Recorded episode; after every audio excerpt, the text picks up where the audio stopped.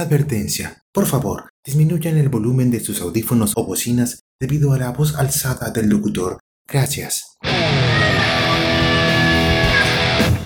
Me pareció oír una lata. Alguien abrió una lata. Así habló golpeado. Dame palmaditas. Dámelas. Dame croquetas. Déjame salir.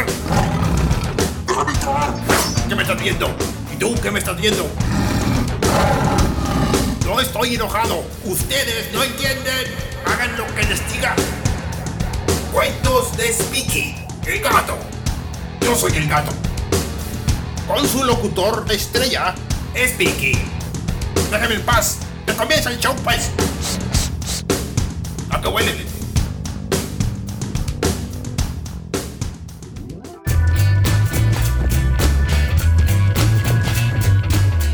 Bienvenidos al podcast Cuentos de Speaky, el gato, en su primer episodio titulado Hablando se entienden los gatos. Sí, veremos el porqué. Y no solo los gatos se entienden entre ellos, sino con los humanos también. Me cuesta trabajo decir bienvenidos.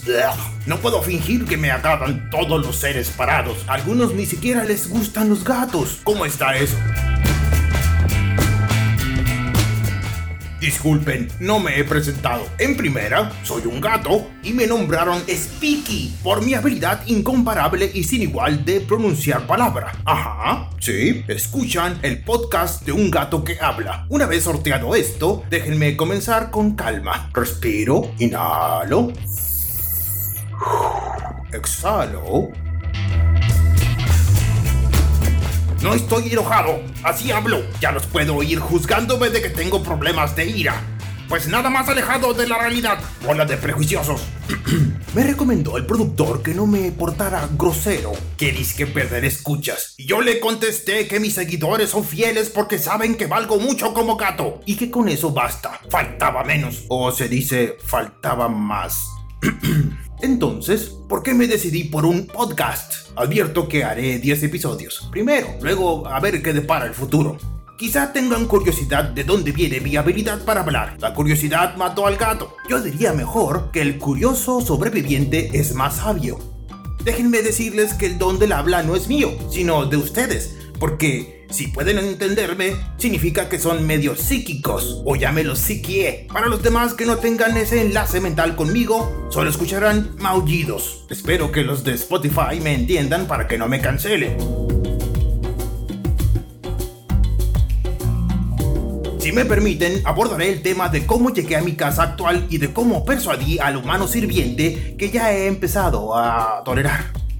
Al principio éramos un montón de gatos que vivíamos hacinados en la casa de la señora de los gatos de la cuadra, hasta que su hijo decidió corrernos a todos por las malas. Así que huimos para pedir refugio político en otro territorio, entre más lejano del área mejor. Los demás compatriotas se esparcieron por el barrio. algunos les fue bien, otros fueron menos afortunados. Sin embargo, yo no me rijo por la suerte, sino que funciono a partir de una estrategia bien planeada. Me puse en búsqueda entonces del mejor hogar donde aplicaría mis habilidades de persuasión y manipulación. Y encontré una casa que habitaban los más mensos, que en la imaginación de los seres parados, esa calidad de mensos lo interpretan como buenas personas. Bueno, cada quien sabrá. No estaba solo en la aventura de descubrimiento, me acompañó mi fiel felina Blancota. Fiel, por lo menos lo creía en su momento. Aproveché las habilidades de mi ahora ex esposa. Ella siempre ha sido sumisa, casi no habla y tiene una carita de santa. Eso era perfecto para mi plan, es decir, plantarnos en la puerta del patio trasero y medio asomarnos en horarios que abarcaban desde el desayuno, comida y cena. Blancota sabía poner una carita de gatita hambrienta de la calle. Solamente asomaba media cara por la porque le daba pena. Yo, en cambio, les obsequiaba a los seres parados mi impactante presencia. Éramos tan jóvenes, teníamos tanta energía que yo podía estar horas sentado de guardia en la puerta hasta que me pusieran atención, que, como digo, mi impactante presencia en definitivo atrae miradas porque soy hermoso. Pero la cosa es que, ¿cómo decirlo sin insultar a mis sirvientes humanos? Son medio tarados y uno de ellos está ciego, usa lentes. Yo, donde pongo el ojo, pongo la bala. Este humano como quiera. Poco a poco me gané su confianza. No me dejaba entrar a la casa, pero siempre me veía parado en la puerta y en veces por la ventana. En la ventana. Ese fue el momento cuando entablé conversación psíquica con él, mientras él estaba dentro y yo afuera. Lo miré a los ojos con mis ojos intimidantes. Fue fácil porque su cerebro estaba vacío. Le implanté imágenes de él alimentándonos, dándonos cobijo y unos masajitos en la nuca. Y tuve éxito. Me dejó entrar. No es por presumir, pero tengo varias victorias en mi haber. En peleas con gatos y como sobreviviente de una jauría de perros. Le revelo que al principio le tuve desconfianza. Estos humanos pueden actuar salvajemente con los animales. Primero hay que tomarlos, manipularlos. Después te permitirán ser parte de su familia. Familia es un decir porque algunos seres parados viven solos y no hay nadie quien los pele. Así que les hacemos compañía y nos alimentamos de su patetismo como entidades superiores que somos. En las primeras semanas, el humano tarado solo escuchaba maullidos de mi parte, y yo trataba de entablar comunicación psíquica con él a cada oportunidad, día y noche. Por eso me puso Speaky, porque hablaba mucho.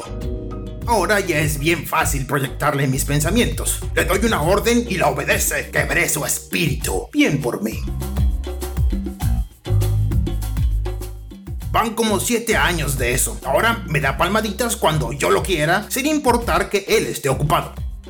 Esa es mi historia de cómo me allegué a estos humanos que me han sabido alimentar y cumplir mis caprichos. De lo contrario, ya los habría devorado. Ay, mi productor me dice que me despida bien, cortés.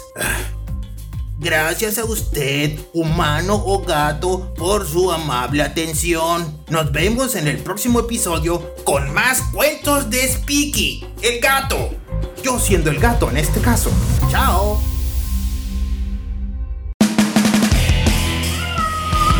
Es un podcast